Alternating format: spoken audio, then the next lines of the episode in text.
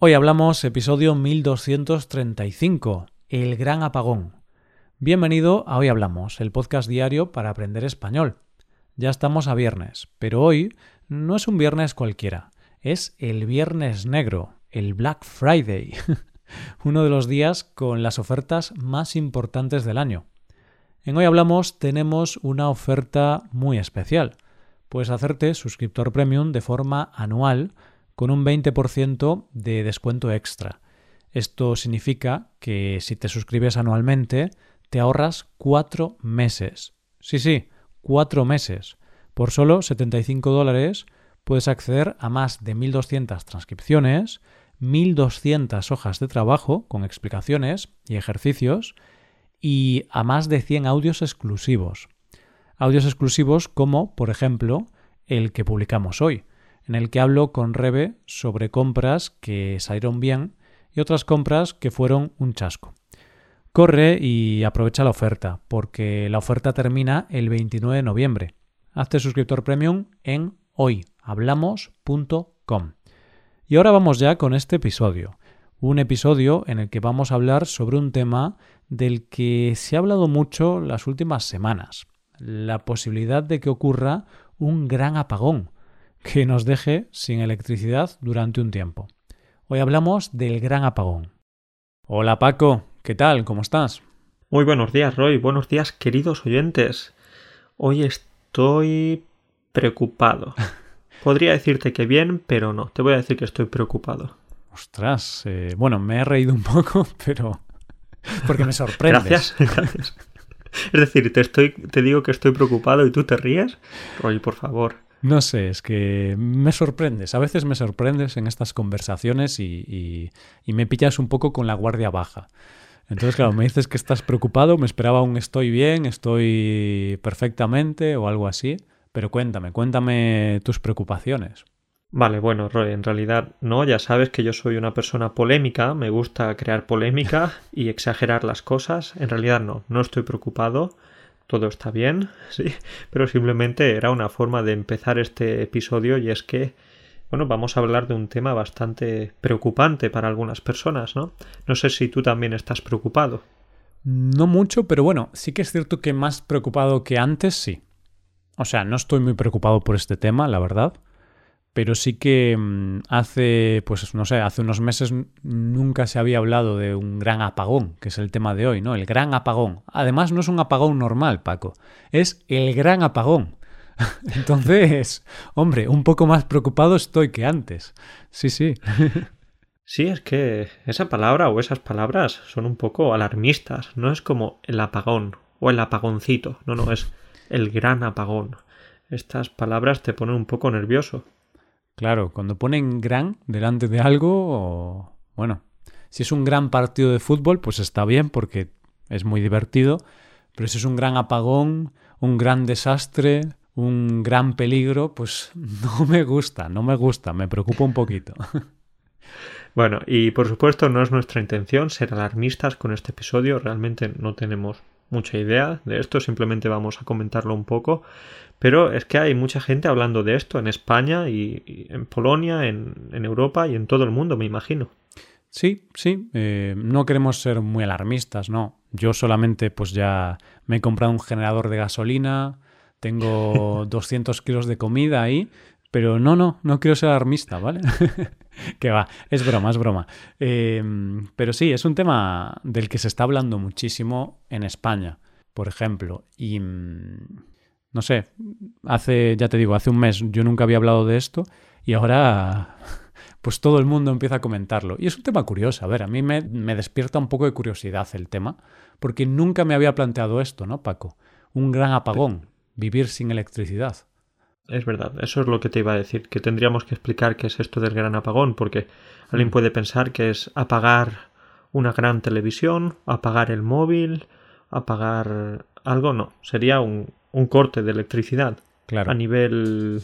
No a nivel local, sino a nivel quizás incluso mundial. Sí, sería un apagón de la electricidad, pues a nivel europeo, probablemente, o incluso a nivel mundial. Depende, ¿no? Ahí ya son temas que tú y yo pues, no controlamos, temas de, la red eléctrica, pero a veces cuando un país pues tiene un problema en la red eléctrica, eso puede afectar a otros países de su entorno. Entonces sí, sería un problema que involucraría a varios países.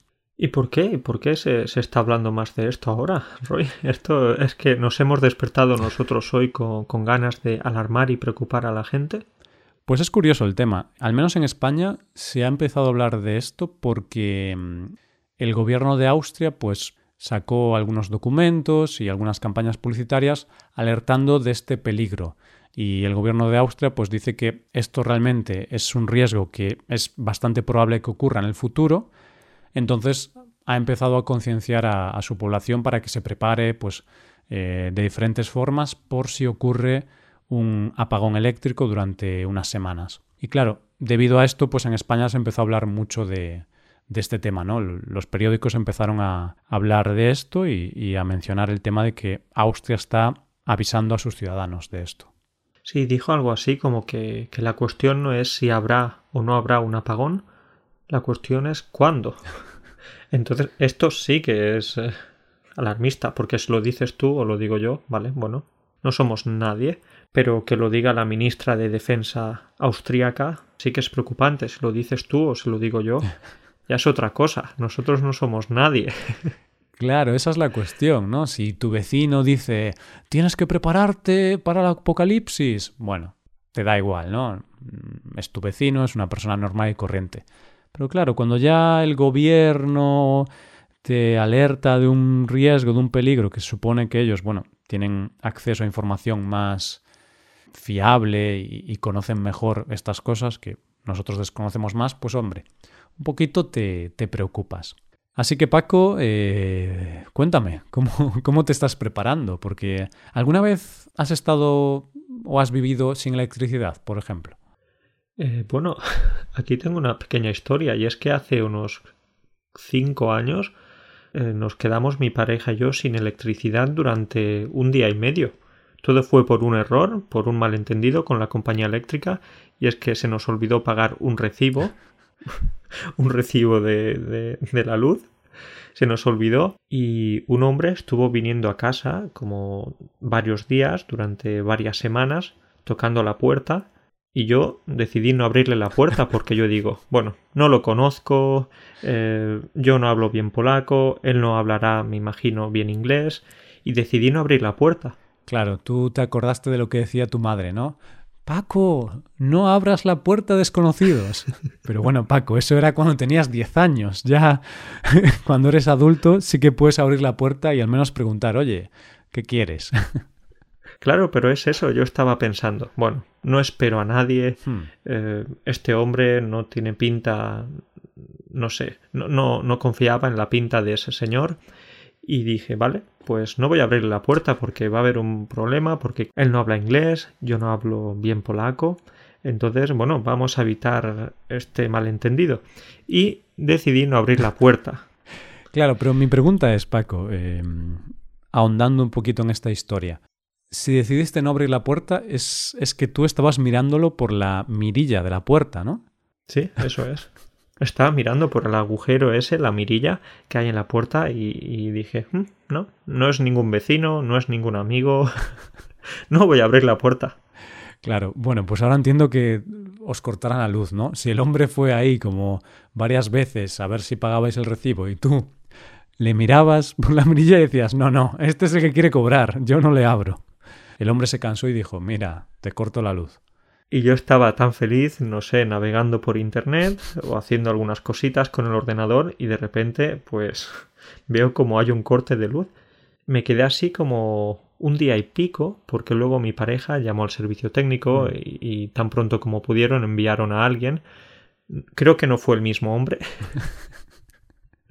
pero enviaron a alguien para que arreglase el problema y entonces sí, mm. unas eh, eso casi dos días después, pues ya se quedó todo solucionado. Pero estuvimos sin luz casi dos mm. días. Y tengo que decirte que no fue una experiencia muy mala, ¿eh? bueno, entonces podemos decir que estamos hoy en este podcast hablando con Paco, un experto en grandes apagones. grandes apagones, un día y medio, pero sí, realmente es un gran apagón, porque ahora pensar en estar sin internet durante unas cuantas horas, em, no sé, sin cargar el móvil, quizás con la nevera apagada. Claro. Es, un problema. Es que yo, por ejemplo, eh, no recuerdo ya la última vez que he estado sin electricidad, porque sí que hace bastantes años, sí que recuerdo, mm, pues cuando era yo pequeñito, con 8 años, 10, sí que recuerdo que algunos días del año, pues durante algunas horas había un apagón, cortaban la luz, la electricidad por algún motivo, pero ya desde hace bastantes años nunca he experimentado esto porque, bueno, mejoró la red eléctrica en España, entonces ya no, no experimentaba ningún apagón. Entonces no recuerdo la última vez que, que estuve sin electricidad, no lo recuerdo, la verdad. Pero una cosa que sí que puedo decirte de esto, aunque, aunque no lo recuerdes, pero quizás podrás entender que la ventaja de, de, que no haya electricidad es que el tiempo pasa mucho más lento, porque tenemos menos distracciones y, oye, no sabes qué hacer con el tiempo. Si no tienes internet, si no tienes... Ahora entiendo el por qué nuestros abuelos tenían más hijos que ahora. claro, tenían más tiempo, ¿no? tenían más tiempo y, bueno, no sé, no sé si, si tiene alguna relación. Puede ser, al final no había tantas distracciones, Netflix, todas estas cosas que te proporcionan ocio y tenían que buscar otras formas de ocio, ¿no, Paco? No sé, bueno, es una teoría. Es una teoría, no sé si muy científica, pero ahí va. Da igual, aquí estamos hablando desde la barra del bar. Pero Paco, quería preguntarte, mm, porque tengo esta duda, ¿no? Imagínate que hay un gran apagón. Nuestro trabajo depende enteramente de Internet. Damos clase por Internet, el podcast es por Internet, todo es por Internet. Tú y yo grabamos por Internet también, no, no grabamos no estamos el uno delante del otro físicamente, sino que cada uno está en su casa. Entonces, si hay un gran apagón, ¿cómo grabaríamos este podcast? Uf, buena pregunta. Eh, no sé, podríamos hacer como una peregrinación de pueblo en pueblo o de ciudad en ciudad por todo el mundo. Ojo, ¿eh? y, y, eso, ir hablando con los estudiantes, con los oyentes, cara a cara. Algo más personal. Sería interesante, ¿no? Eh, ir pues a las ciudades donde más nos escuchan, por Europa, Estados Unidos, eh, por Japón, por Brasil, también tenemos oyentes ahí. Entonces vamos por ahí y nos reunimos en la plaza principal de, de la ciudad para, para, hacer el podcast en directo, como se hacía antes. Bueno, no eran podcasts, ¿no? Antes eran reuniones.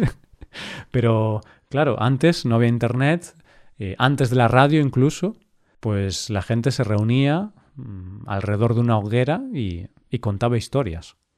Lo que pasa es que, ¿cómo podríamos llegar a estos lugares? Caminando. Porque ¿Y cómo llegas a Brasil caminando? Bueno, claro, a Brasil ya es más complicado, pero por Europa sí que podríamos ir caminando. Podríamos ir, primera reunión en Madrid, por ejemplo, que, que a lo mejor algunos oyentes están ahí viviendo o estudiando ahí, entonces a Madrid. Luego vamos a, a Barcelona, luego subimos a París, luego por Italia, vamos, no sé, a, a Roma, por ejemplo. Entonces, poco a poco vamos yendo a las capitales y tal. Podría estar bien. Eh, que comenten los oyentes si creen que esta sería una buena idea, si hay un gran apagón, una idea así alternativa. Bueno, bueno, es algo que, que parece bonito, pero no sé si muy realista. No quiero ser un aguafiestas, ¿eh? Mm, ya, la verdad es que es poco realista. Además, no sé cómo avisaríamos a la gente. Tendríamos que enviar cartas por correo tradicional, ¿no? No podríamos enviar emails y nosotros no sabemos dónde viven los oyentes. Bueno, podríamos poner carteles en la ciudad.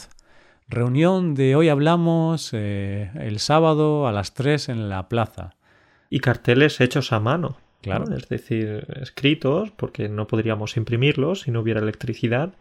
Entonces, eh, bueno, tenemos que, pensar en esto. Me gusta la idea. Sí, lo, veremos, lo veremos. Lo pensaremos al menos. Bueno, pero ahora en serio ya. Em, este es un tema que preocupa un poco a la gente. Incluso yo, bueno, la verdad no estoy muy preocupado, pero sí que he pensado un poquito en el tema, ¿no? Entonces, ¿qué podemos hacer o qué hace la gente para prepararse un poquito por si ocurre ese gran apagón y estamos, no sé, una semana o dos semanas sin electricidad?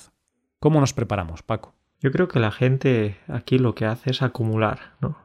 acumular en casa, tienen una habitación o ahí en el garaje, en el desván o, donde sea, en la despensa, empiezan a acumular comida, objetos, eh, bueno, cualquier cosa que pueda resultar útil en una situación de ese tipo. Y bueno, yo creo que sería la palabra clave, acumular. Mm, sí, una palabra que hace unos años nunca se usaba mucho, ¿no? Incluso es algo negativo acumular, porque esa gente acumula tanto. Pero desde el coronavirus y ahora con el gran apagón, parece que es muy importante, ¿no? Acumular papel higiénico cuando era el coronavirus, eh, acumular ahora pues latas de conserva, bidones de agua. Pero bueno, tiene sentido, porque yo, Paco, tengo la cocina que no tengo nada. tengo que ir hoy al supermercado y como cierren, quizá mañana ya no como, porque a veces me distraigo y, me olvido de comprar. Pero yo sé que tú eres un gran aficionado al atún, entonces ¿no tienes muchas latas de atún ahí acumuladas en la cocina? Sí, recuerdo que una vez en un episodio sobre hacer la compra y tal, mencioné la idea que tenía de comprar muchas latas de atún para no tener que ir con tanta frecuencia al supermercado, pero la verdad es que no lo he hecho todavía por, por pereza, porque claro, me da mucha pereza cuando voy al super comprar mucha cantidad de cosas, luego tengo que cargar con las bolsas. Soy un poco vago, ¿vale? es así. Pero... Entonces podemos decir que no durarías ni un día, bueno sí, un día sí, tienes reservas en el cuerpo, pero no durarías mucho tiempo si no, si no tuvieras comida en casa. No mucho. A ver, estoy exagerando un poco, algo sí que tengo, creo que tengo como ocho latas de atún, de estas pequeñitas, individuales. Yo podría comer con eso varios días. También tengo arroz, arroz eh, seco, claro, algunas legumbres. Entonces, con eso, una semanita, yo creo que podría, podría subsistir fácilmente. Fruta, fruta en conserva, ¿no? Mm, también. No, no tengo. Bueno, tengo algo de piña también, pero poca cosa. Debería prepararme más. Entonces, bueno, ese esa es la primera cosa que hace la gente, ¿no? Compra conservas de diferentes productos, principalmente de, del pescado, ¿no? Que hay muchas conservas de pescado y también pues de verduras, de fruta, de carne. Y luego estas conservas lo bueno que tienen es que duran como tres o cuatro años, muchas veces sin caducar, y no necesitan nevera ni nada. Así que tener un par de semanitas, dos, tres semanas o incluso un mes de, de latas en casa, pues es una buena idea para prepararse para este evento. Bueno, y esto es lo que pasa con los alimentos, con la comida, pero ¿qué pasa con el agua? Pues cuando llueve sales a la calle, abres la boca y, y ya está. Pues es curioso lo del agua, ¿eh, Paco? Porque aunque pensamos, bueno, el agua no es electricidad, es agua, no pasa nada. Sí que pasa, porque claro, los sistemas de las ciudades eh, pues utilizan bombas de agua que funcionan con electricidad para, para proporcionar ese agua a las casas. Entonces, seguramente en un gran apagón, si no electricidad, no llegaría el agua a las casas. Entonces, tener agua en casa estaría bien, sería, sería algo bueno. Tú cuando vas al supermercado compras algunas garrafas de, de, agua de estas de muchos litros. Yo en realidad compro, compro algunas garrafas. Lo que pasa es que eso es como ir al gimnasio, porque el agua pesa, claro, las garrafas pesan. Sí, es verdad. Yo mm, no compro agua embotellada porque el agua de grifo aquí está bien, entonces bebo el agua de, del grifo. Así que yo sí, podría sobrevivir con comida, pero si no me dan agua, en dos, tres días ya, ya estoy perdido, porque no tengo agua, o sea, no hay nada de agua en mi casa. Hay algo de cerveza, tengo unas cuantas latas, pero no muchas tampoco. ¿eh? Bueno, eh, la cerveza también puede contar como agua. Sí, no lo sé. Supongo que no moriría de deshidratación. No lo sé, porque el alcohol deshidrata, entonces no sé hasta qué punto serviría, ¿no? Ahí ya, bueno, que los médicos comenten sobre esto, que yo no, no lo controlo, no controlo este tema. Pero sí, tener agua, pues está bien. Que a ver, que yo también me imagino que si hay un gran apagón y no te llega el agua a casa, el ayuntamiento de cada ciudad preparará algún sistema para repartir agua por las casas o ir a buscar agua a algún sitio, ¿no? Pero claro, si tienes agua en tu casa, pues te ahorras estos problemas. Ahí está. Y bueno, Roy, hemos hablado de la comida, de la bebida y no podemos olvidarnos de la ropa de abrigo, porque entonces los sistemas de calefacción estarían fastidiados o nosotros estaríamos fastidiados porque los sistemas de calefacción no funcionarían. Entonces necesitaríamos bastante ropa, mantas, eh, no sé, edredones. Nórdicos, unos, unos hombres, ¿no? O mujeres de, del norte que te abracen, porque eso es un nórdico, ¿no? Yo cuando dicen eh, voy a poner el nórdico en la cama y me imagino un hombre de un metro noventa que lo metes en tu cama y te da calorcito, porque es un nórdico, ¿no? Que te da calor. Te imaginas ahí un, un noruego, un sueco. No, no, no. Pero en este caso hablamos de, cuando hablamos de nórdico, hablamos de, bueno, la ropa de la cama. Sí, es como una manta muy gorda y aquí le llamamos nórdico. No sé cómo le llaman en la zona del norte. ¿Cómo le llamáis en Noruega y por ahí? ¿Le llamáis mm, siberiano, quizá? Porque ¿qué hay más... más extremo, ¿no? Que, que, el tiempo del norte, no lo sé. Lo que estaba pensando cuando decías eso, Roy, es que quizás eh, en los países del norte no tienen nórdicos, simplemente sábanas, porque están tan acostumbrados al frío que, que no necesitan nórdicos ni, ni edredones. Hombre, mm, no sé, Paco, ¿eh? No sé. Yo lo que pensaba cuando, cuando dijiste, ¿cómo llamarán a un nórdico en Noruega o, o, en un país así? Pensé, pues, pues a lo mejor lo llaman Jacob, porque es su nombre, ¿no? no sé si es un nombre típico de Noruega, por ejemplo, pero sí, ¿no? Jacob o algo así. Suena, suena nombre noruego, sí, es verdad. No sé si hay algún noruego que escuche el podcast que, que nos lo confirme. Que se llame Jacob. Si hay algún noruego que escuche el podcast que se llame Jacob, que me diga si estoy pronunciando bien el nombre, que probablemente no, y que nos envíe un mensaje.